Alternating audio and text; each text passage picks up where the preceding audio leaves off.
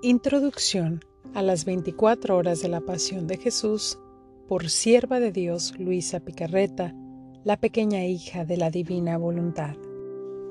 Una de las causas de alejamiento que existe en la actualidad entre el hombre y Dios, dice Jesús a Luisa Picarreta en febrero 2 de 1917, es el haber perdido de vista mi pasión, por lo cual el mundo se ha desequilibrado en las tinieblas no ha encontrado la luz de la pasión que lo ilumine, y haciéndole conocer mi amor y cuántas penas me cuestan las almas, pueda reaccionar y amar a quien verdaderamente lo ha amado. La luz de mi pasión, guiándolo, lo pondría en guardia de todos los peligros. En la debilidad no ha encontrado la fuerza de esta pasión que lo sostenga, en la impaciencia no ha encontrado el espejo de mi paciencia que le infunda la calma, resignación y ante esta, avergonzándose tenga como un deber dominarse a sí mismo. En las penas no ha encontrado el consuelo de las penas de un Dios que sosteniendo las suyas le infunda amor al sufrir. En el pecado no ha encontrado la verdadera santidad, que haciéndole frente le infunda odio a la culpa. Por esto el mundo ha perdido el equilibrio. Ha hecho como un niño que no ha querido conocer más a su madre, como un discípulo que desconociendo al maestro no ha querido escuchar más sus enseñanzas ni aprender sus lecciones. ¿Qué será de este niño y de este discípulo? He aquí el porqué de la situación del mundo actual. Ya no existe conciencia clara de quiénes somos no conocemos más nuestro valor, pero sobre todo desconocemos, si no es que rechazamos abiertamente a quien pagó por nuestra liberación. Nuestro Señor le pide a Luisa, desde los comienzos de su vida de intimidad con Él, que la meditación sobre la pasión se convierta en una actividad cotidiana, que nunca se aparte de su mente los sufrimientos que tuvo que aceptar para rescatar a la familia humana San Aníbal Ma de Francia conoce a Luisa en 1910 y la exhorta a escribir sus meditaciones, lo que da como resultado el presente libro. La primera edición fue en el año de 1915 para la cual Luisa le escribe una carta explicando la finalidad del libro, pidiéndole haga conocer la finalidad del mismo con una introducción, la cual escucharemos enseguida. Muy reverendo Padre, Finalmente le mando a usted las horas escritas de la pasión, todo para gloria de nuestro Señor. Le mando también un folleto en el que están mencionados los efectos, los méritos y las promesas de Jesús para quien hace estas horas de la pasión.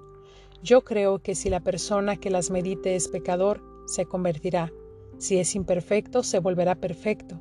Si es santo, se hará más santo. Si es tentado, encontrará la victoria. Si está sufriendo, encontrará en esas horas la fuerza, la medicina, el consuelo, y si su alma es débil y pobre, encontrará un alimento espiritual y un espejo donde se mirará de continuo para embellecerse y hacerse similar a Jesús, nuestro modelo. Es tanta la complacencia que siente Jesús bendito por la meditación de estas horas que Él quisiera que al menos de estas meditaciones hubiera una copia por cada ciudad o país para que alguien las practicara, y entonces sucediera que en esas reparaciones Jesús oiría su misma voz y sus plegarias tal y como las elevaba a su Padre en las veinticuatro horas de su dolorosa pasión.